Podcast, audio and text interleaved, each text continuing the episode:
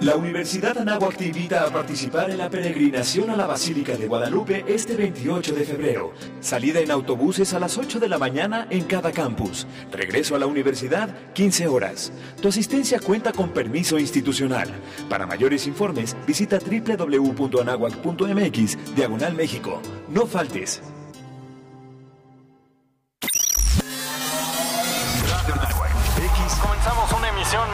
Gracias por estar en este espacio. Hola, ¿qué tal? Bienvenidos a Radio Nahuatl. De un primer bloque de música. Hola, ¿qué tal? Muy buenos días, ¿cómo están? En el 1670 de AM. Radio Nahuac, 1670 AM. Transmitiendo las 24 horas del día desde la cabina Don Jaime de Arocaso. X-E-A-N-A-H. 1670 AM, una estación hecha y producida por la comunidad Anáhuac. Radio Nahuac. Eleva tus sentidos. Eleva tus sentidos. Eleva tus sentidos. Eleva tus sentidos.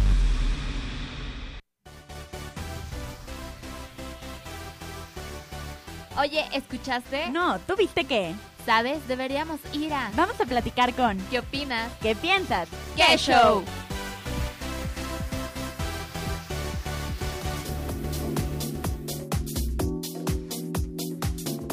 Muy buenas tardes, queridos Radio Escuchas. ¿Cómo están el día de hoy? Este bellísimo martes 26 de febrero. Yo soy Fer Figueroa. Y yo soy Anel Curi y bienvenidos a qué show. El día de hoy tenemos un programa increíble con muchísimos invitados, noticias y muchísimas cosas que compartirles. Y pues ya empezamos con todo. Tenemos aquí en cabina a Jerry Morán, productor de la boda de mi mejor amigo. Bravo. Bienvenido Jerry, ¿cómo estás? Muy bien, muchas gracias. ¿Qué tal te sientes de estar aquí en qué show? Feliz de que me inviten a Nelly Fer aquí a que show. Encantado a platicar de la boda de mi mejor amigo. Por supuesto. Pues sí, a ver, platícanos todo lo que nos quieras platicar. ¿Cómo nació la boda de mi mejor amigo? Pregúntenme qué quieren saber. Bueno, está en el cine, no se la pierdan, por favor. Obvio, A ver, vamos a empezar con lo básico. O sea, esto es un remake. Correcto. Para todos los que no sepan, pues es un remake de, de una película que pues ya, ya tiene varios años. en el 22 para ser 22 exacto. años en el 22 años. mercado. Y pues fue protagonizada por eh, Julia Roberts. Fue la, la- la original. Exacto. Entonces, ¿de dónde te salió esta idea de hacer el remake? Pues bueno, no fue una idea, básicamente mía. Sony Pictures, antes Columbia TriStar, pues nos invitó y tiene ganas de hacer remakes en México. Porque la verdad, la gente se queja mucho de que hacemos remakes, pero la verdad, o sea, en Estados Unidos, ¿saben cuántos remakes se hacen al año? Muchísimos. Sí, Muchísimos. Entonces, pues bueno, también empezar a tratar de hacer remakes en México. Este es el segundo remake de La boda de mi mejor amigo. El primero se hizo en China. Oh. Órale, eso sí lo sabía. Ese sí es un gran dato curioso. Pues de lo vida. pueden ver y está la versión china. Y además tiene un final diferente el chino. ¿En serio? Sí. El final de aquí es el mismo que el Y aquí tenemos el mismo final que el original. ok. Nos quedamos con la versión original y pues fue de ellos la idea y que muy contento de que me hayan escogido como productor para hacerla en México. Y pues bueno, para muestra basta un botón, ahí está en los cines, vayan a ver, nos quedó increíble. Mucha gente es muy malinchista, dice que hacemos malos remakes. De verdad no es porque la haya hecho yo, vayan a ver, tiene una calidad increíble. Ya sí, la verdad es que sí. O sea, yo que ya la vi, se la recomiendo 100%. A mí me encantó y estoy segura de que a todos les va a gustar muchísimo. Y bueno, otra pregunta. ¿Qué fue lo más complicado de esta adaptación? Todo, no, muchas cosas. Bueno, podemos empezar. El cast era muy complicado porque los cuatro actores originales son icónicos. Es una película que se ha hecho, o sea, que, que la verdad es un clásico de la comedia romántica y encontrar a los cuatro actores que lo hicieran, pues fue muy difícil, pero pues bueno, creo que Ana Serradilla, Natasha Dupeirón, Carlos Ferro y Miguel Ángel Silvestre lo hicieron increíble y crearon unos personajes completamente diferentes a los originales. Les dieron su toque, su estilo mexicanos, español y 22 años después. Bueno, es que los originales eran americanos y un inglés. Ah, Entonces, ok. claro, su validez De pues tenía que ser un español. Ah, Muy padre. ole, tío, caca. Sí, la verdad es que también muy padre ese papel. Y la adaptación a como este humor mexicano, ¿qué tan difícil fue? Muy difícil. Y no, y más allá del humor mexicano, pues a 22 años después, pues hay Sí, diferentes claro. chistes, este, todo cambió. Bueno, para empezar en el original, la promesa de amor que se hacen es que si no se había casado ninguno de los dos, iban a casar los 28 años. No, bueno, no, ahorita ya. No, ya pues dicen no. 35, a los 35. Ya está más actual. Sí, pues sí. Y bueno, ¿cómo lograron escoger a este director? Ah, Celso García. Bueno, también ese fue un proceso difícil, no sabíamos quién la iba a dirigir. Y la verdad, entrevistamos a muchos directores y directoras para hacer la película. Y la verdad, cuando vimos la primera película de Celso, que si no la han visto, está en Netflix, La Delgada Línea Amarilla, que es una película súper bonita. ganó muchísimos festivales y este pues creímos que era interesante tener un director que no era director básicamente de películas comerciales, sino estaba más dedicado a hacer cine de arte y así le iba a dar un toque a la película diferente. Ajá. Y creo que es lo que lo tiene, claro. Sí, la verdad es que quedó muy, muy bien. Yo tengo una duda. Sabemos que, bueno, en la boda de mi mejor amigo, en la película original, Sí. hay como una canción muy icónica. Claro. ¿Cómo estuvo el proceso de elegir qué canción iba a ser esa canción icónica de tu Pues de lo que me preguntó Fer, eso fue lo más difícil de todo, escoger la canción, aunque no es una película musical, la música es muy importante en la película y es un personaje más dentro de la película. No es la única, hay varias canciones pues muy icónicas y fue muy difícil. No iba a ser esa, ¿eh? Ah, ¿no? Fueron meses de trabajo para poder escoger la canción. Originalmente iba a ser de Juan Gabriel. ¿Cómo crees cuál? Querida, pero estaba muy triste. No Sí. quedaba muy bien. Sí, no, como Juan que la... Gabriel como para la temática. Oye, los que no la han visto, no les voy a decir qué canción es para que vayan al cine y vean qué canción es la que cantan en el restaurante. A, a Ah, mí me llegó un comentario de una parte de una canción que decían que no estaban de acuerdo con haber escogido la canción de Miguel Bosé. Pues claro, es de Miguel Bosé, no voy a decir qué canción. pero Ya spoilaste lo Te que digo no quería que- Pues, el artista, pero no la te canción. digo que, Fer, es muy difícil. Algunos van a estar contentos y algunos no. A todo el mundo no le puedes dar gusto con todo, ¿no? Sí, claro. Yo creo que les guste o no, pues la canción cumplió, o sea, su cometido, la verdad. Y creo que funciona bien. Y habrá a quien le guste y a quien no le guste. Por supuesto. Pero yo creo que gustó más que disgustó. Pues sí, la verdad, eh, como que la historia que hay detrás de la canción fue lo que hace que guste la canción. Igual y si no la han visto dicen como, ah, pues no sé, pero ya que ven Ya como que ves la detrás, escena, ajá, pues ya, ya concuerdas como sí. estas dos partes. Exacto. Sí, totalmente. Y pues bueno, hablando de esta parte del director, ustedes lo- eh, participaron en este proceso de seleccionar a los actores que iban a representar ahorita los papeles. Sí. ¿Y cómo fue este proceso? O sea, Nada, ¿fue no sabes, hizo- todo México hizo casting, te lo juro, fue dificilísimo.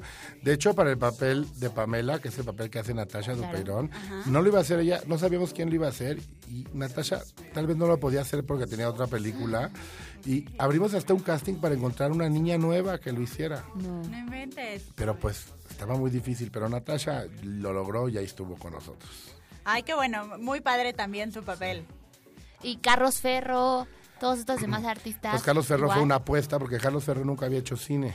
Sí, no, es telenovelas 100%. 100%, y la verdad tenía ganas de hacer cine y la verdad yo no conocía a Carlos y de repente un día no teníamos ese, ese actor y un día prendí la tele en la noche y cambiándole me quedé viendo. La novela. La fue. novela de las nueve. Exacto, ahí lo caí en tentación y dije, wow. Él es mi actor.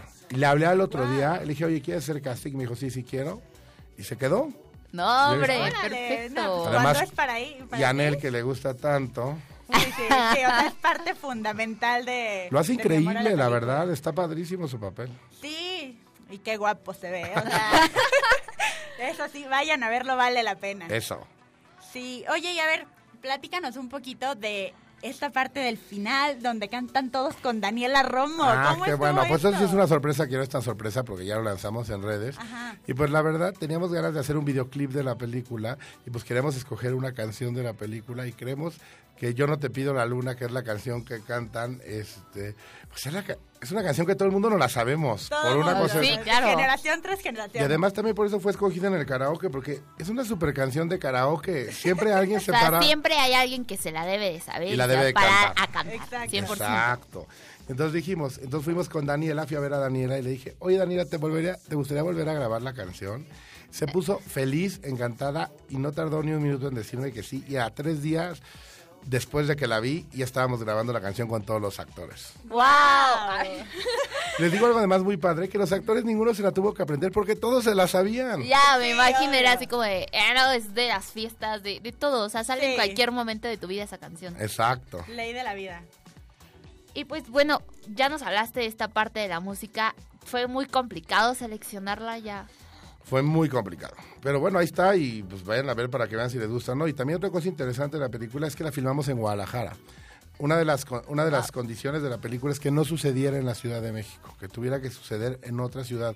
Y además en la película original el papá de ella es el dueño de un equipo de béisbol, pues aquí tenía que ser el dueño de un equipo de fútbol. A 100% Y la mexicano. verdad, pues las Chivas son los que nos dijeron, alzaron la mano para estar en la película. Y entonces por eso Guadalajara quedó muy bonito. Además, Guadalajara es una ciudad preciosa y creo que en la película se ve súper bonita. Sí, como que ilustran todos los paisajes de Guadalajara super padres y todo. No, Y y tiene Chivas. grandes locaciones. aparte. Enormes, enormes. Y pues ahí está el estadio de las Chivas. Vayan a ver a los que son Chivas, les va a gustar mucho la película. E- Es el estadio real de las Chivas. es el estadio real de las. Chivas, exactamente. Se llama Akron. ¿Y que fue difícil que participara? Pues sí, sí fue toda una negociación al principio complicado, porque miren, quien había alzado primero la mano, la verdad, eran los Tuzos del Pachuca, pero el problema es que no quiero decir nada de Pachuca, pero Pachuca es una ciudad chiquita y Guadalajara es una ciudad muy grande con más claro. locaciones. Sí, obvio. Y en Pachuca se nos empezaba a complicar la historia. Y la verdad, cuando los Vergara dijeron que sí, no, nos pusimos muy contentos. Dijeron, con permiso, hasta luego. Nos vamos a. Guadalajara. Digo, pero también, por eso mencionamos a los Tuzos en la película, porque también se portaron buena onda con nosotros. Lo intentaron. Ah. Lo intentaron. Gracias. Muy bien. Oye, ¿y los personajes de las primas? Minnie West, Mónica Huarte, ellas, ¿cómo estuvo el trabajo? Ah, bueno, pues eso fue algo diferente porque la verdad en la película original salen muy poquito, aquí salen muchísimo más. Hay una escena nueva con ellas que no existía en la original, una despedida de soltera. Pues también como las cosas han cambiado en 20 años y también las tradiciones de las bodas en México son diferentes a las de Estados Unidos. Por ejemplo, la boda en, en la película americana es en domingo. Aquí es en sábado, tenía que ser a Sí, fuerza. 100%. Oye, aquí se van de despedida de solteras a echar relajo, evidentemente, las primas. Sí. Entonces las teníamos que hacer. Ay, hijo, la verdad fue muy divertido. Y la verdad, la mitad de lo que ven en la película, ellas lo inventaron. Ah, neta. ¿En Sí, las dejábamos improvisar todo el tiempo. Le salió muy padre. padre. Y, es- y era difícil porque además se llevan muchos años y creíamos que se iban a ver raras y al contrario se ven muy bien. Y se hicieron súper amigas. Hasta el día de hoy se siguen diciendo hermanas. Ah. Entonces, No, pues. los actores también tuvieron esta parte de participación en el guion. Mucho más las primas, básicamente. primas, ellas son que les dejamos que fueran libres y que dijeran todo lo que se les iba ocurriendo. Y las hicimos de Monterrey, entonces se vuelven muy divertidas también. Sí, como que el, el acentito regio y todo le da el toque. Exacto. ¿Y qué tal esta parte de la postproducción de la película? Oh, pues fue larguísima, pero aunque no lo creas, es la película que más- de todas las que he filmado, es la más rápida que he filmado. Porque empezamos a filmarla sabiendo qué día se iba a estrenar. Entonces íbamos corriendo contra el tiempo porque ya teníamos la fecha apartada el 14 de febrero, o sea, de la semana pasada, Ajá. que se estrenó. Entonces, híjole, llegamos rayando. Rayando, pero pues sí fue una parte muy, muy complicada la postproducción. Toda la hicimos en México. Íbamos a hacer en Estados Unidos, pero convencimos a los gringos de que aquí lo hacíamos muy bien. y Aquí creo que bien, no está se perfecto. arrepintieron. Muy bien, No. ¿desde cuándo empezaron a grabarla? La película, exactamente el 9 de marzo del año pasado fue el primer día de rodaje. Pero una película así no, la planeación de esta película es hace tres años aproximadamente. De cuando por primera vez nos dieron luz verde del proyecto. Los derechos del guion, la traducción, la adaptación, el eficine, los actores. pues, Entonces son tres más o menos un proyecto de tres años. Y te lo echaste en uno. Sí. Wow. Wow, o sea, la verdad sí está muy pesado. Como tres años lo reduces a uno solo, ¿sabes? Pues así es, y pues así es la historia de las películas. No. Cada una es diferente. También te digo cuál otra hice bastante rápido. La vida inmoral de la pareja ideal también la hice muy rápido. ¿A poco? Pero yo creo que fue mucho más rápida esta, Es- ¿La otra en cuánto tiempo la hiciste? como en año y medio. Ah, bueno, y, pues y era una tampoco- peli, yo según yo dije, había roto récord de rapidez. No, me ganó la boda de mi mejor amigo. Siempre se puede más. Exacto. Y bueno, esta parte de que las críticas, o sea, la película tuvo críticas buenas y tuvo críticas muy malas. Entonces, ¿cómo es esta parte? ¿Cómo ustedes Terrible. llegan a esta parte? No las quieres leer. Sí, Sí, yo la verdad ya, o sea, mira, te voy a decir que me dio mucho gusto. Al principio, antes de que estrenara la película, casi todas las críticas eran negativas.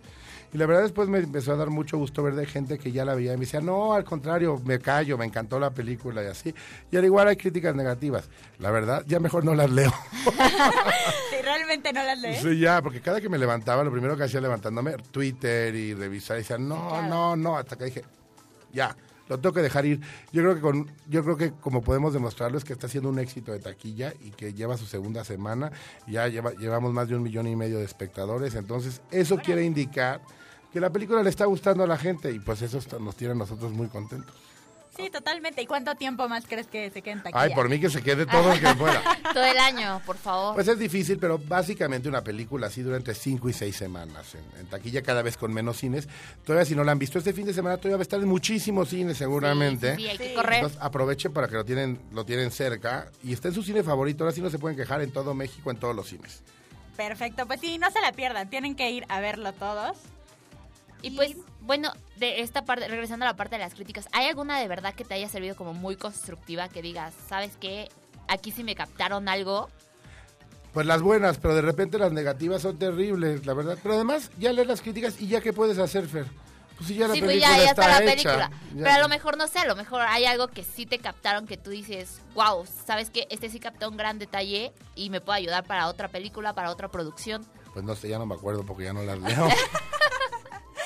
No, pues sí, digo, siempre hay gustos para todos, habrá quien le guste, habrá quien no, pero como dices, ahí está. Pero como me dices que bueno, habrá quien le guste que no, la mejor forma de descubrir si les gusta o no es yendo al cine a verla y formen su prote- propia crítica. De verdad me chocan las críticas de la gente que no la ha visto y solo habla mal por hablar. Sí, y digo, obviamente siempre es como criticado el hecho de que sea remake, como tú No, y dices, aparte de que pues, sea mexicana, no sé por qué entre mexicanos es como... ¿Verdad? "Ay, es que las mexicanas no, ¿sabes? Y ahorita, mal. o sea, bueno, ahorita tomando esta parte, lo que fueron los Óscares, que ahora ya todos los mexicanos somos Sí. super fans de Cuarón. O sea, esto también, no sé, ¿te representa algo a ti? Me pone feliz y me da muchísimo gusto que la gente se dé cuenta de qué bien hacemos el cine en México. O sea, vean cuántos Óscares llevamos de dirección y de película los mexicanos. Oigan, y aquí en México, casi cada 15 días se está estrenando una película mexicana. Eso habla muy bien de una industria sana que está haciendo buen cine. Y pues el chiste es que lo vayan a ver, si no, ¿para qué trabajamos? Y ustedes, los comunicólogos de la Náhuac, tenemos a muchos trabajando en cine ya el día de hoy. Y lo hacen muy bien. Pues sí, la verdad es que qué bueno que el cine mexicano esté como creciendo de esta forma y como dices que tengamos tantas películas que ver. Y la verdad es que pues hay muchas que son muy buenas. Exacto. Sí, claro, pero no todas llegan a exhibirse a un cine. Pues mira, si las hicieron con algún estímulo fiscal, lo tienen que hacer, si no es un delito, pero... Este, Pero si no, tipo, a lo mejor sale un productor. Pero se exhiben en un cine y súper chiquito y nadie las ve. Entonces hay que apoyarlas más para que las vean. ¿Y tú qué piensas que le falta como a esta parte de las películas mexicanas? O sea, hay, No, falta a las que películas mexicanas nada, lo que le falta es al público mexicano. al público A creer apoyar. más en los mexicanos, exactamente. Ah, perfecto. No, o pues sea, sí, es ya. O sea, películas apoyar. hacemos muchas, hacemos 170 al año. Oigan, hay muchas películas que ver. Totalmente. Pues muchísimas gracias por estar con nosotros. Ya se nos acabó el acabó tiempo. Ay, gracias a ustedes, Fer y a Nelson, lo máximo. No se pierdan a Boy Mejor Amigo en su cine favorito. No hay que no la vi, está en todos los cines. Así que corran, corran a verla. Muy, muy buena y muy recomendada. Vamos rapidísimo a un corte y regresamos con qué show. ¡Uh!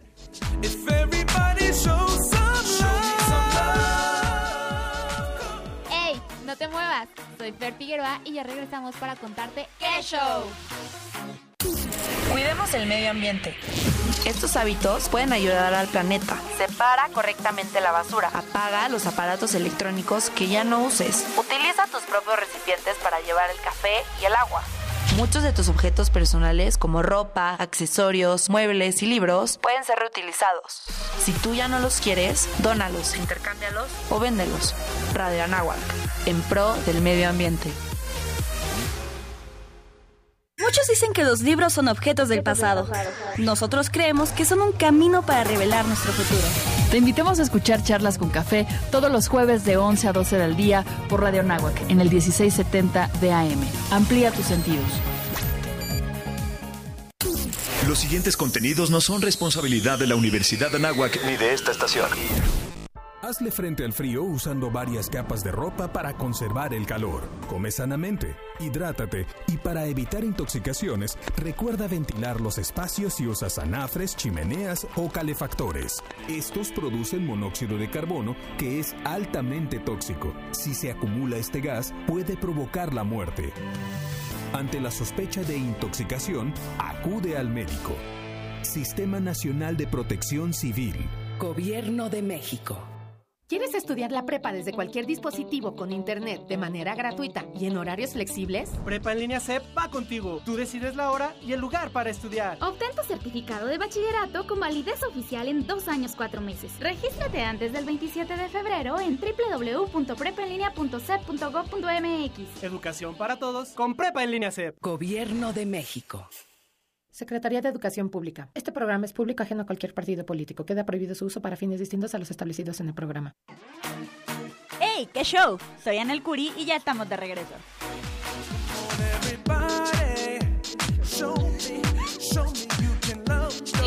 Estamos de regreso aquí en Que Show. Ya se nos fue nuestro gran invitado, pero quédense con nosotros porque tenemos muchísimos más invitados este día, ¿verdad, Miguel? Así es, y bueno, en este bloque ya saben que nos encanta darles las noticias del medio del entretenimiento, de todo lo que ha pasado esta semana. Y pues, y pues no, lo fuerte es el fin de semana, totalmente. Creo que todos estuvimos pendientes de todo lo que ocurrió este gran fin de semana que se celebraron los Óscares. Así es, y si estuvieron al pendiente de nuestras redes sociales, sociales pueden ver que ahí les contamos todo, todo, todo lo que pasó detalle a detalle. Si aún no nos siguen, recuerden que en Facebook nos pueden encontrar como Que Show Radio Nahuac. En Twitter podemos, nos pueden encontrar como arroba Que Show-AM. Y en Instagram también nos pueden encontrar como, como Que Show Anahuac. Así es, y ahí les estuvimos contando muchísimas cosas los más impactantes vestidos, los premios que recibió la gente, los momentos más icónicos de esta ceremonia, que yo creo que fueron muchísimos. No, estuvo tremendo, la verdad, de los Oscars. Aunque siento que algo les faltó, como que no estaban con tanto movimiento como años anteriores. No sé, igual y como, como que muchas películas estaban repitiendo muchas nominaciones, entonces pues hubo menos... Sí, claro, no, aparte hubo muchísima gente que apostaba a ciertas películas y no, ¿eh? O sea, totalmente, era como un cambio total de a todos los premios que ya se habían recibido antes. La verdad es que sí, o sea, yo creo que todas las quinielas se vieron un poco afectadas en algunas películas, hubo muchísimas sorpresas de premios que nadie se esperaba que se fueran a llevar, hubo premios pues bastante lógicos como Shallow, que pues todos sabíamos que iba a ganar. Obviamente, o sea, creo, creo que la única que no, no se lo creía era Lady Gaga, que de verdad se puso a llorar y dijo, wow, no sé por qué no se lo creía. El resto del mundo estábamos seguros de, que ganaría. Llevaba ganados ya cuatro premios por la misma canción. Era como ilógico que no ganara el Oscar. Y estuvo rompiendo récords. De hecho, creo que fue la canción más premiada en la historia de, la música. O sea, que en diferentes premios de, cine ha sido la canción más premiada y bueno, además esta increíble escena que pudimos ver, ver de Lady Gaga con Bradley Cooper cantándola en vivo. No, preciosa. Qué química tienen ellos dos, ¿eh? Qué barbaridad. Totalmente. Y amo los memes que están circulando en todos lados de la esposa de Bradley Cooper al lado de Lady Gaga. No sé si han visto el de alguien que me vea como Bradley Cooper a Lady Gaga, aún con su esposa en medio.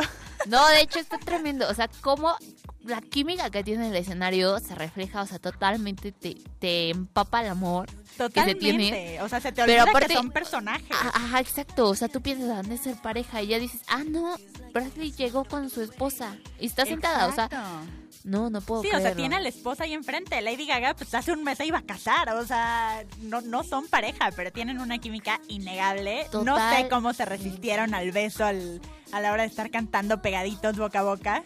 Sí, de hecho tienen como ya grabado esta escena en GIFs. O sea, como para que te des cuenta en el momento en que casi lo besa, pero dicen, no, no, no, no, no. Ay, tu esposa, tu esposa. Sí, la verdad es que yo creo que ha sido una de las escenas más icónicas de los Oscars en toda la historia, al menos de las presentaciones musicales. Totalmente, la verdad. Y pues dentro de la lista de ganadores pues está Alfonso Cuarón con Roma, que pues de todas las nominaciones que se llevó, creo que nada más se llevó tres, premios, de las diez nominaciones, pero bueno, tres muy buenos. y se llevó el más fuerte que todos consideramos que sea el mejor, director. Y, pues bueno, mejor película extranjera, que al final, pues mejor película, ¿no? Si le quitas el extranjera. sí. No, y aparte, qué padre que esta, este premio de a mejor director se lo haya entregado otro gran director mexicano que fue Guillermo del Toro. O sea, creo que esa es la parte más conmovedora, ver que están en los Óscares un mexicano entregándole otro premio a un mexicano. Viéndose triunfar y aparte se ve, o sea, la amistad entre ellos, se ve como uno está orgulloso del otro, o sea, realmente ahí se ve como los mexicanos sí podemos ser amigos y sí podemos vernos triunfar sin sentir nada más, o sea, estar orgullosos de cómo lo logramos, de cómo lo hacemos. 100%. Y pues bueno, hablando de todo este orgullo, ¿Cómo viste a Yalitza en, en, la presentación? Que bueno, yo creo que era de lo que más esperábamos los mexicanos, ¿no? A ver cómo iba, cómo eh, En la alfombra roja creo que todos los medios se quejaron de que casi no la dejaron hablar con ningún medio. O sea, literalmente traía a alguien de Guarura y la llevaban corriendo de un lado a otro. Entonces tú decías, pues, ¿por qué? Exacto. o sea, era lo primordial que querías hablar con Yalitza, saber qué sentía ella estando en los Oscars. Totalmente. Y bueno, cuando la dejaron hablar le preguntaron qué desayunó. Sí, exacto. Es como, amigo, hazle preguntas lógicas, ¿no? Por favor. si hubieran llevado a qué show, hubiéramos hecho más preguntas más lógicas. Si alguien de los Oscars nos está escuchando, llévenos el próximo Por año. favor, llévenos. No, pero la verdad es que muy bien, acompañada de su mamá, se me hizo Ah, un gesto súper bonito. la verdad. Sí, súper, súper padre. No, y- y su qué vestido padre. bonito, ¿no? O sea, nada del otro mundo, pero bonito Pero bonito, como que no le, no le quedaba mal y le quedaba como para el momento. Ajá, o sea, se ve que se sentía cómoda con él, nada extravagante, pero... Aparte me gustó que en esta gala sí no la trataran de hacer como más extravagante de lo que es. O sea, le metían vestidos tremendos, maquillajes tremendos, peinados tremendos, pues decías, "Ey". Y creo que hasta Yalitza lo decía así como de, pues, lo, lo demostraba. Sí. Entonces ahorita creo que está ayudando muchísimo, muchísimo. Sí, se veía muy cómoda en, en... O sea, bueno, obviamente nerviosa, como debía de estar, pues probablemente iba a ganar un premio, pero obviamente se lo veía nerviosa, pero siento que se veía muy cómoda, se veía que se le estaba pasando muy bien y realmente estaba disfrutando de este evento. 100%. Y pues dentro de estas noticias, ya no vamos a hablar tanto de los Óscares, pues vamos a hablar de la reacción de, de uno de los hijos de Alfonso Cuarón, porque si vieron, Alfonso Cuarón fue acompañado de sus hijos. Y pues queremos, les vamos a contar de la reacción de Olmo Cuarón a los mismos que se hicieron de él tras, tras los Óscares.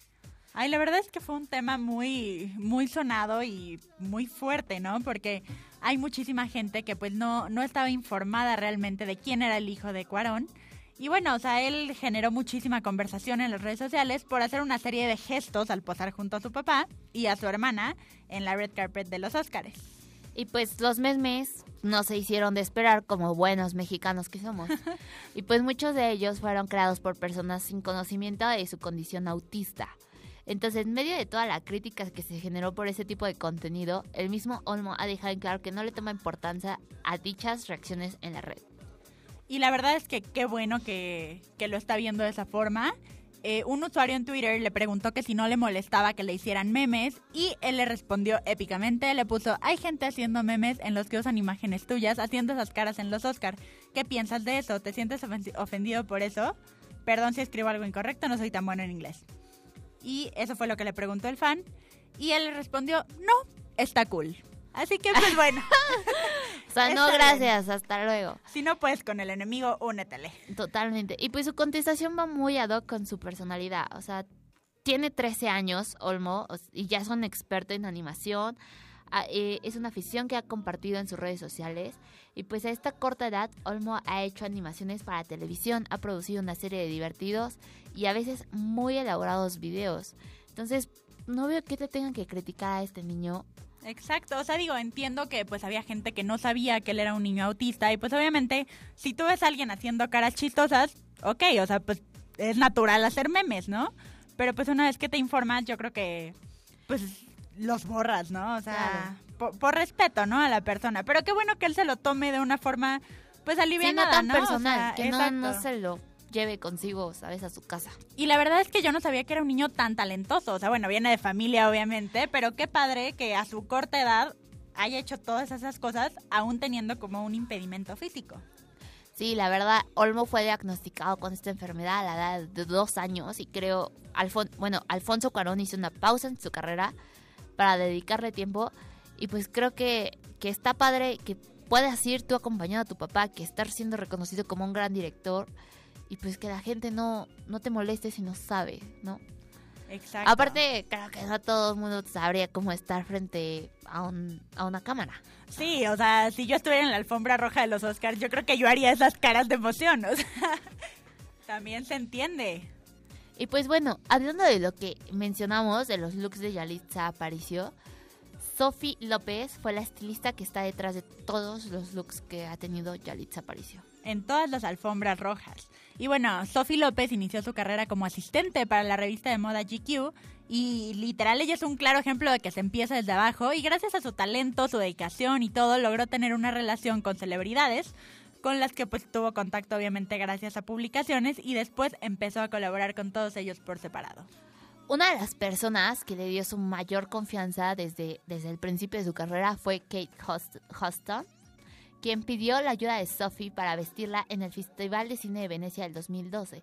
Y pues bueno, a partir de este momento siguió trabajando con, con ella y logró darse a conocer por todo el mundo del espectáculo hasta el punto de convertirse en la estilista de Yalitza Aparicio y Mariana de Ta- Tavira.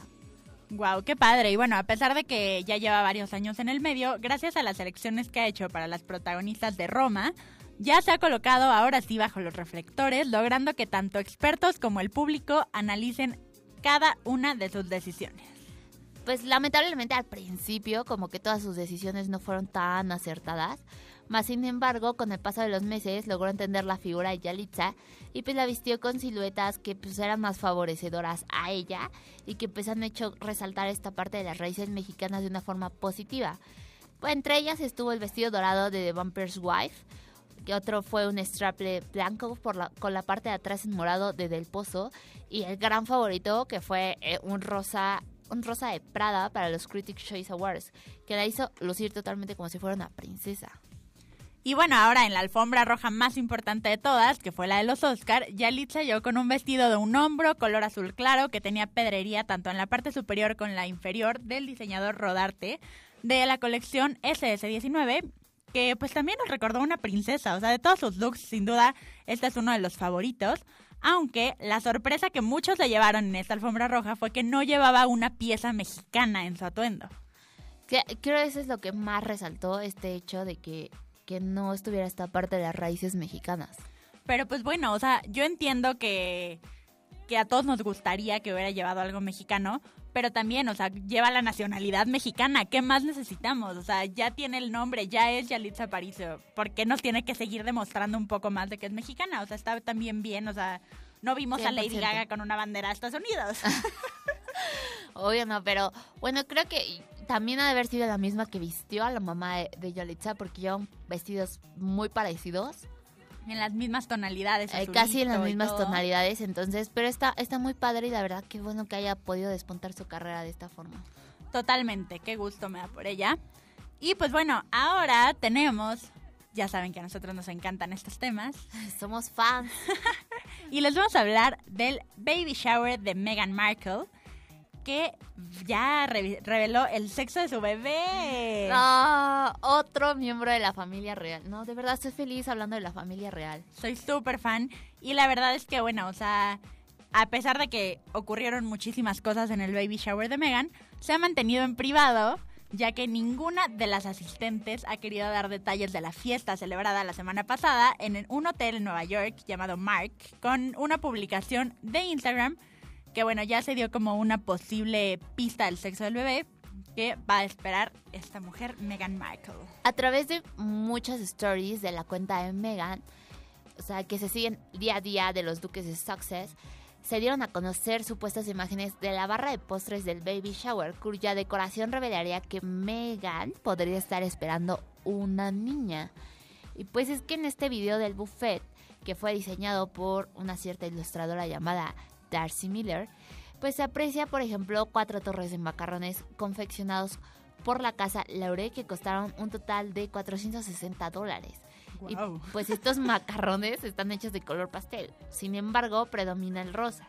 Y en otra parte del video se aprecia a un frasco de cristal lleno de bombones que también está en color rosa. Pues yo digo que si el río suena es porque agua lleva, ¿no?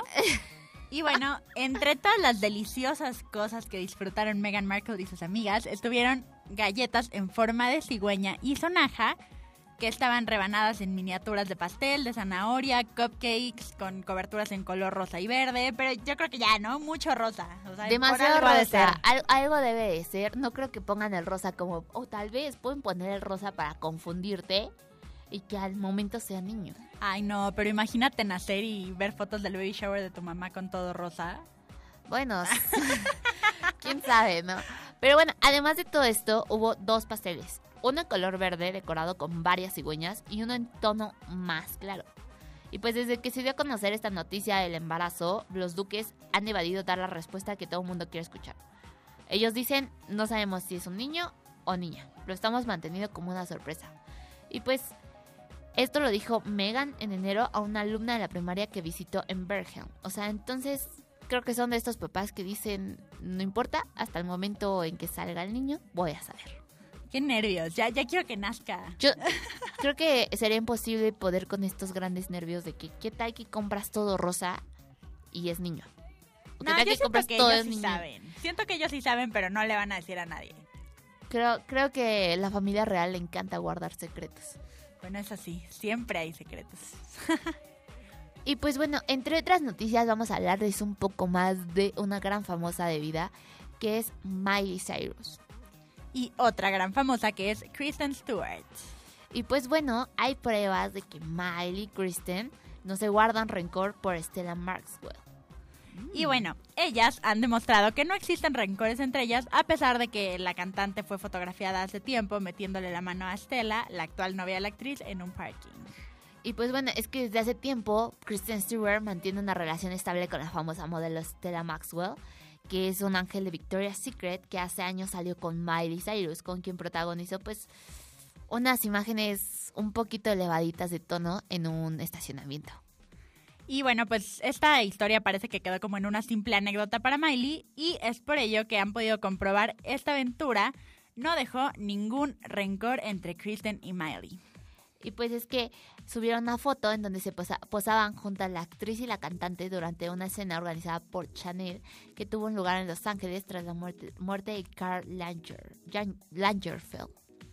Y pues bueno, qué bueno que no exista rencor entre ellas. Sí, creo Ya que esta, pasado, esta pasado. etapa de Miley pues estuvo un poco intensa. Pues, qué bueno que... Se estaba conociendo, pero ya se encontró y se dio cuenta de que su lugar siempre fue junto a Liam. 100%. Esa es como la parte de mostrarte que lo que es para ti, es para ti. Exacto, cuando es patini aunque te quites. Y cuando no, pues ni aunque te pongas. Así es, y es por eso que ya no tiene ningún rencor entre Miley y Kristen. Y pues bueno, hay muchísimas noticias, la verdad. Pero me estreso mucho porque tenemos un minuto. De hecho, la última, la última de los Oscars. Pues bueno, J-Lo reveló el nerviosismo que tuvo Bradley Cooper antes de subir al escenario con Lady Gaga. Y Jennifer López reveló que vio bastante nervioso a Bradley Cooper poco antes de subir al escenario tras protagonizar esta gran canción con Lady Gaga. Y dicen que como si de una secuencia de esta popular canción, la actriz Jennifer López no lo pensó dos veces antes de decirle algo reconfortante al oído a Bradley Cooper en los momentos previos a su presentación, donde él interpretó el tema ganador Shadow, junto a Lady Gaga. Y pues bueno, lo que dijo Jennifer López que es, que parecía que estaba tan nerviosa, así que le susurré al oído, la canción es hermosa, en cuanto escuches las primeras notas todo el mundo se va a empezar, va a empezar a aplaudir, a rabiar. No te preocupes y sim- simplemente interpreta la canción. Y pues esto lo dijo en una tra- a través de una transmisión en vivo desde la cuenta de Instagram de su novio Alex Rodríguez. Y dice que Bradley le contestó, lo tengo, lo tengo. Y ya. Y lo logró, como debió haber sido. Y subió al gran escenario. Y es momento de irnos a un corte, pero no, No. se vayan porque regresando tenemos invitados Grandes para que invitados. nos canten, para que nos cuenten de su música. Vamos rapidísimo a un corte y volvemos a qué show. ¡Ey! No te muevas. Soy Fer Figueroa y ya regresamos para contarte qué show. ¿Beber alcohol antes de los 18 años? No está chido. ¿Que lo hagas para quedar bien con tus amigos? Tampoco. Cero tolerancia al consumo de alcohol en menores de edad. Descubre más en noestachido.org. CIRT, Radio y Televisión Mexicanas. Consejo de la Comunicación, voz de las empresas. So- so- so- somos líderes de acción, somos líderes de acción positiva, uni- unidos en una sola estación. 1670 AM, Radio Nahuac. Radio Nahuac. Amplía tus sentidos. El Instituto de Salud Pública Nahuac informa. Las personas expuestas al humo del cigarro en casa o en el trabajo incrementan su riesgo de cáncer pulmonar y enfermedades cardíacas en un 20 a 30%. Por eso, no fumes. ISPA, Instituto de Salud Pública Anáhuac. No te pierdas las noticias más relevantes del país, mundo, cultura y deportes con Paco Trejo en Noticias con Sentido. Todos los lunes y miércoles de 9 de la mañana a 10 de la mañana por Radio Anáhuac 1670 de AM. Amplía tus sentidos. La Coordinación General de Publicaciones de la Universidad Anáhuac, México, invita a la comunidad en general a visitar la Feria Internacional del Libro de Palacio de Minería 2019, que en esta edición cumple su 40 aniversario. Presentaremos ocho libros en uno de los principales festivales editoriales y de mayor tradición del país. Visítanos en el stand 1541 y 1542, del 21 de febrero al 4 de marzo, en el Palacio de Minería, Tacuba 5, en el Centro Histórico de la Ciudad de México. Recuerda, Liderazgo a través de la palabra. Consulta nuestras presentaciones en www.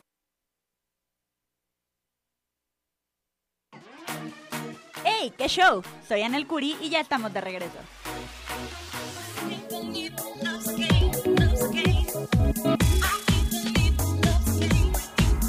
Ya estamos de regreso aquí en ¡Qué show! Y pues, como prometido es deuda, les decimos y les informamos que ya están aquí con nosotros nuestros grandes invitados. ¡Uh! Bienvenidos.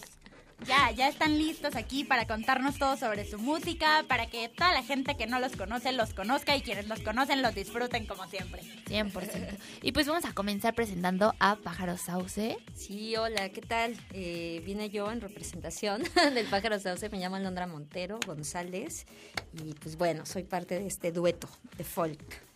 Y pues por este lado tenemos a... Manuela Fontaine, de la banda La Fontaine.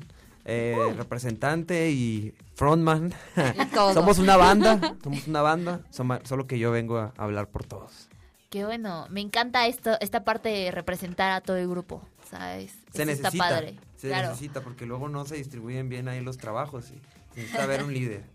y pues bueno, empecemos a platicar sobre esto. Pájaro Sauce, ¿de dónde nació? ¿Cómo nació? Eh, pues nació hace dos años y pues bueno, es un dueto de, de folk. Y yo ya llevaba 10 años con un proyecto y pues descansando dos porque se había acabado, pero mi proyecto era muy diferente, era un proyecto de rock y pues bueno, se acabó y yo quería seguir haciendo música y conocí a Anel y Anel está en una situación similar con un proyecto también de muchos años que ya no estaba eh, pues tocando tanto y entonces pues me acerqué a ella porque ella tiene un estudio y le llevé unas canciones que tenía y pues así empezamos a hacer música y la verdad estuvo muy padre porque se hizo una fusión pues diferente y empezamos a meter instrumentos ahí este pues que ni sabíamos tocar no o sea también y, y juguetes y todo esto. Y, y, pues bueno se hizo una una fusión muy muy interesante que la describimos como un folk pues alternativo. Qué padre, solamente para que los radioescuchas no se queden con dudas, no estamos hablando de nuestra Mercury, estamos hablando de otra Saucedo. Sí, así es. Para que no se queden con las dudas, pero qué padre. Y tú, a ver, cuéntanos, La Fontaine, ¿cómo, cómo naciste? Bueno, yo nací del vientre de mi mamá. o sea, bueno, como grupo. pero hace muchos años, en los ochentas. Yo soy niño en los ochentas. Eh, no, no es cierto. Está no muy sé. conservado. Ay, gracias, gracias. Nací a finales de los ochentas, pues. Ay, ay, qué, qué, qué, mal, qué mal. Alguien me marcó, qué mal, qué mal. Ya para el celular. Sí, y, y bueno, yo soy Hermosillo Sonora. Empecé a hacer música alrededor de los 14 años. Eh, lo que me movió era el punk rock. Ya sabes, el punk rock tiene esta energía de que no importa que no seas el mejor guitarrista del mundo. Si traes la actitud y le haces la guitarra así rápido, eh, puedes hacer a la gente bailar, ¿no? O mínimo hacer slam. Así empecé de niño a los 14. Después mi sonido se fue como, como a lo mejor sofisticando un poco. Me, metí, me vine a vivir a la Ciudad de México a estudiar música. Seguí con mi banda anterior, pero pues las cosas cambiaron. Yo me dediqué a hacer música para otra gente, a complacer a otra gente, ¿no? Para, ya sabes, medios de comunicación, ustedes que están aquí. Y en algún momento que ya estaba trabajando para otras personas y tenía toda mi música guardada, surge la necesidad de hacer La Fontaine. Y bueno, alejándome un poco del rollo de Manuela Fontaine, de cantautor y todo eso, quise presentarlo como La Fontaine para que se sientan más como una banda. Y pues aquí estamos, desde el 2015. O sea, pero en realidad eres tú solo. Yo soy solo en, digamos que en composición y en estudio, ¿no? Pero, pero en, interpretación en, ya en vivo llevo banda. Intento banda. llevar banda al menos el 90% de las veces llevo banda, ya que me iba a traer la guitarra ahorita, perdón que no la traje, está bien pesada la neta el estuche y yo sé que aquí No, para nos nomás para hubieras entrar- dicho y hubiéramos ido a conseguirte una aquí. Mira, pues mira de haber sabido. Es más, mi ahorita en el segundo bloque te traes una guitarra. Ah, pero igual traigo los sencillos y traigo un sneak preview de, de un sencillo que todavía no sale, pero yo sé que para es un regalo para los estudiantes. Es un gran regalo para qué show. para que lo vayan escuchando ahí. Y aquí queda entre nosotros, no vayan a andar diciendo que ando sacando Claro, canciones. no, no, no, no. Se entera la gente que trabaja para mí y me corre. Ah. Ok, será nuestro secreto. Oye, ¿de dónde eres? Que tienes un acento como Hermosillo. Sonora. Pues sí, Hermosillo, Sonora. Eh. ¿Tienen amigos del norte ustedes? Sí, de Sí, hecho, aquí, aquí si te pones tú a caminar un día por aquí temprano vas a escuchar mil acentos de todo, del norte, de- del sur, de todos lados, chilangos.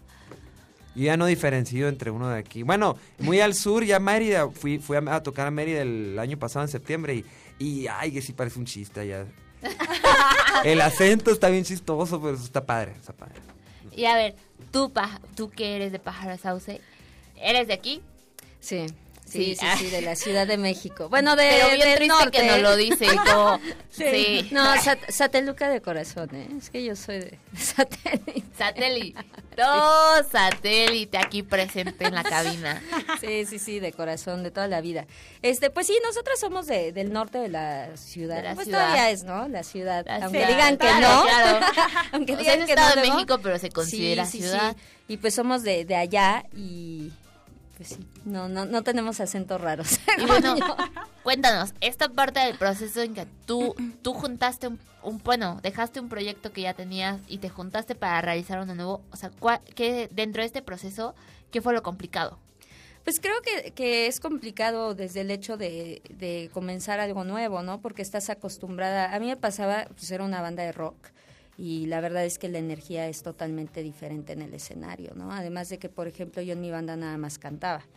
Este, y aquí, pues como somos dos, pues hay que hacer de todo, ¿no? Entonces, pues tenía que aprender, o sea, yo, por ejemplo, no soy instrumentista, ¿no? Entonces tuve que llegar a aprenderme las líneas de la guita- del bajo, este, la, la- guitarra de algunas canciones.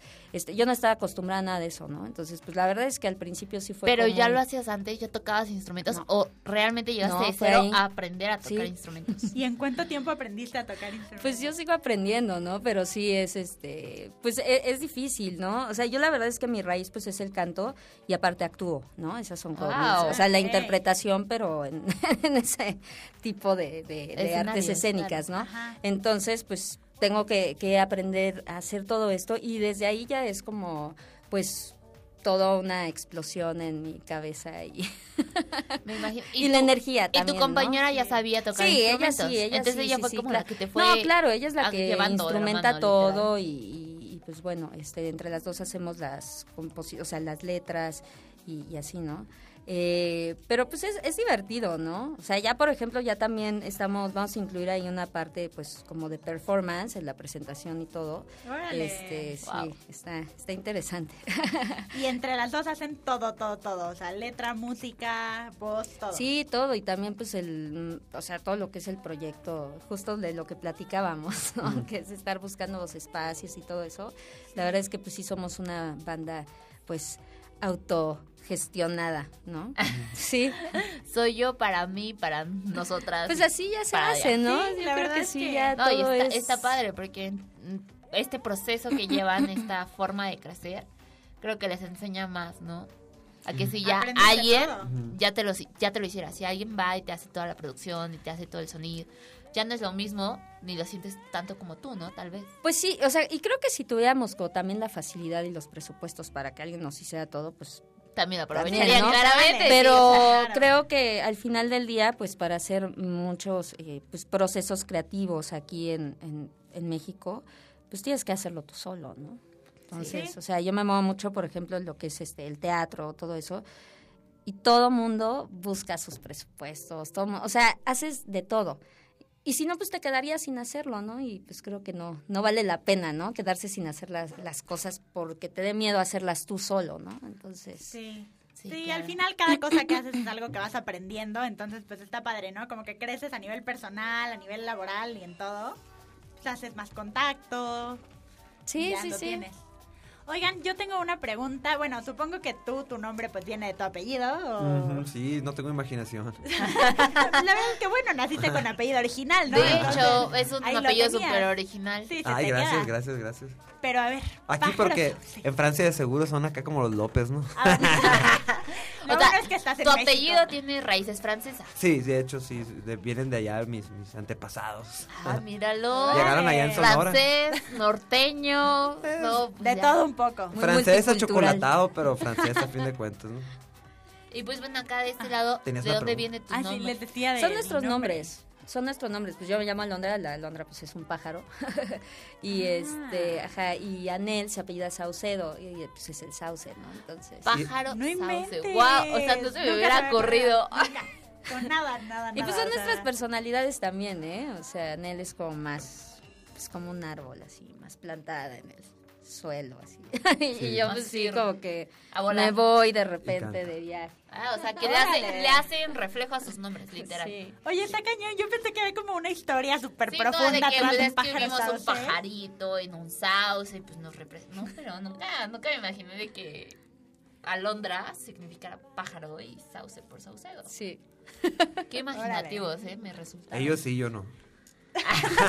Pues a ti ya te lo Ellas. dieron de Sí. nacimiento. No, pero está padre, ¿no? El apellido Ah, así. Estoy, Ajá, estoy ¿te suena? bromeando. Sí, pues sí suena como una banda, espero, ¿no?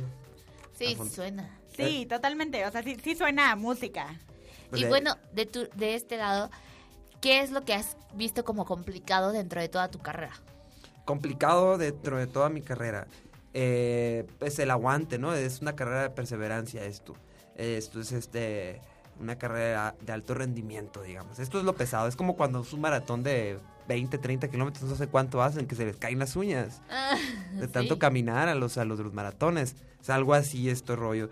Pero, pero es muy gratificante, ¿no? Porque un, qué increíble estuvo el show, es suficiente y paga todo, ¿no? Digo, Claro. también los billetes son importantes, ¿no? Y por eso hay que seguir buscando los mejores espacios. Pero lo más difícil es la perseverancia, porque yo he visto muchos muy buenos talentos que tiran la toalla o que se van a cosas más tranquilas, más estables.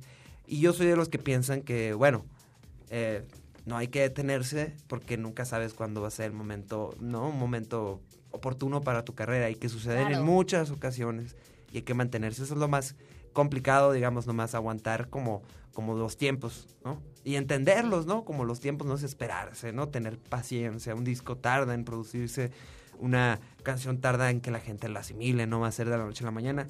Eh, y ya, eso sería lo más difícil. En realidad todo lo demás es una delicia. Ok, perfecto. Oye, yo tengo muchas ganas de escuchar De música. hecho. Entonces, a ver, vamos a escuchar algo tuyo de La Fontaine. A ver, platícanos qué canción quieres escuchar y un poquito de esa canción. Bueno, ahorita les voy a presentar primero. Si me dan chance de presentarlos, yo hago encantado. Pero si puedo Adelante. presentar una, quiero presentar esta que se llama Desapareces, Apareces. Habla de las relaciones intermitentes, de esas personas que llegan en momentos inadvertidos de regreso y no sabes qué hacer, te voltean el mundo. Y completa, completamente autoproducida por mí y viene pues mucho de la armonía del jazz y todo eso. Ok, perfecto. Y pues ya está lista en cabina y pues vamos a escucharla.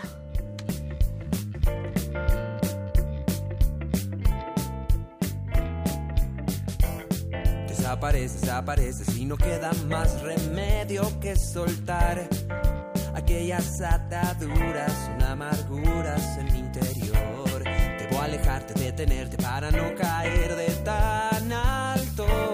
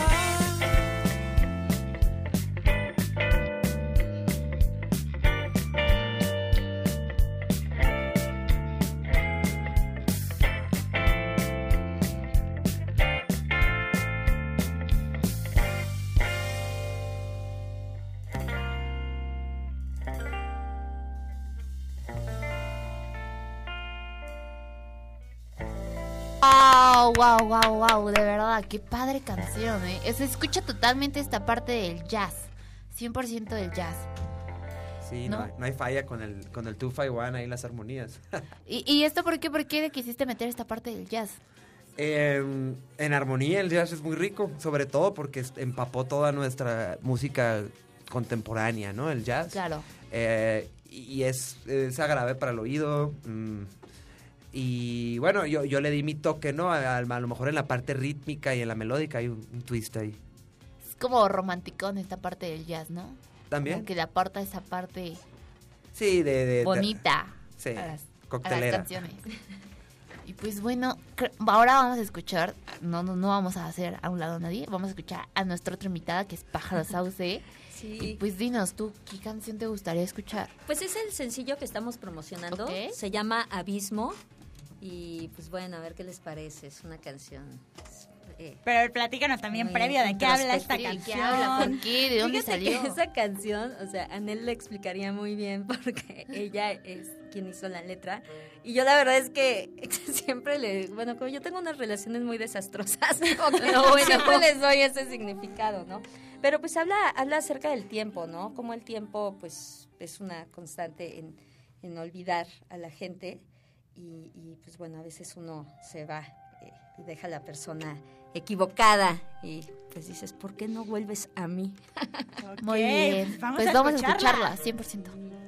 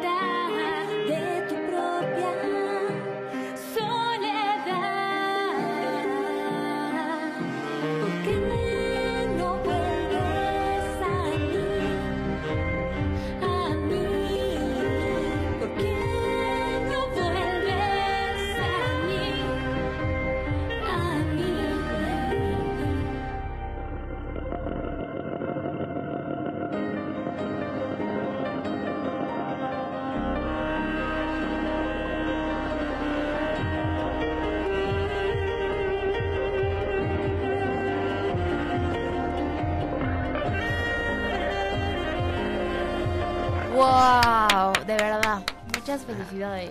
Muy padres sus canciones, muchísimas gracias por venir. Y a ver, platíquenos qué va a pasar mañana con ustedes. Mañana vamos a estar eh, ambos proyectos en El Hijo del Cuervo, en Coyoacán, a las 9 de la noche, entrada libre.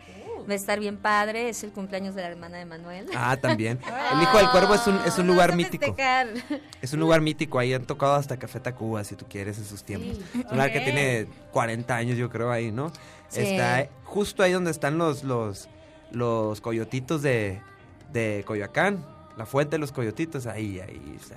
Sí, va a estar Perfecto, muy padre. Ojalá puedan ir y si no, pues tenemos otras fechas. Ahí agréguennos a Facebook, a todos lados. Y Díganos todas las redes sociales. Díganos dónde las podemos encontrar. Bueno, La Fontaine se escribe La Fontaine, se deletrea L-A-F-O-N-T-I-N-E. Me pueden encontrar como La Fontaine Sounds en Facebook, La Fontaine Sounds en Instagram y La Fontaine Music en Twitter.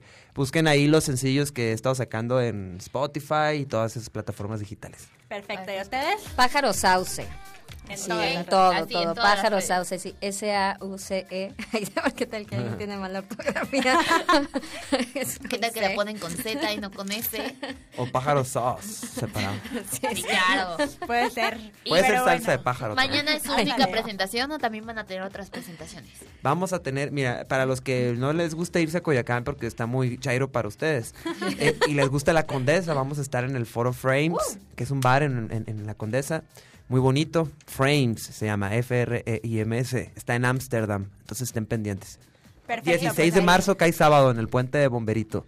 ok, pues perfecto. Ahí les queda. No se pierdan estas presentaciones. Muchísimas gracias por venir. Gracias a Se nos pasó rapidísimo el tiempo, Sí, pero sí. bueno, ya saben que aquí es su casa cuando quieran regresar. Eh, Totalmente invitados. Gracias. Y pues muchísimas gracias. Yo soy Fer Figueroa. Y yo soy Anel Curi. Nos Y vemos aquí fue- la próxima semana. Pues ya.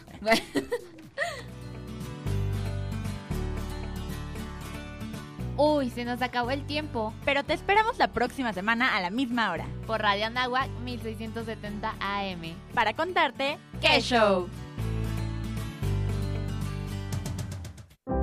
Fumar antes de los 18 años no está chido. Que lo hagas para quedar bien con tus amigos, tampoco. Cero tolerancia al consumo de tabaco en menores de edad. Descubre más en noestachido.org. CIRT, Radio y Televisión Mexicanas. Consejo de la Comunicación, voz de las empresas.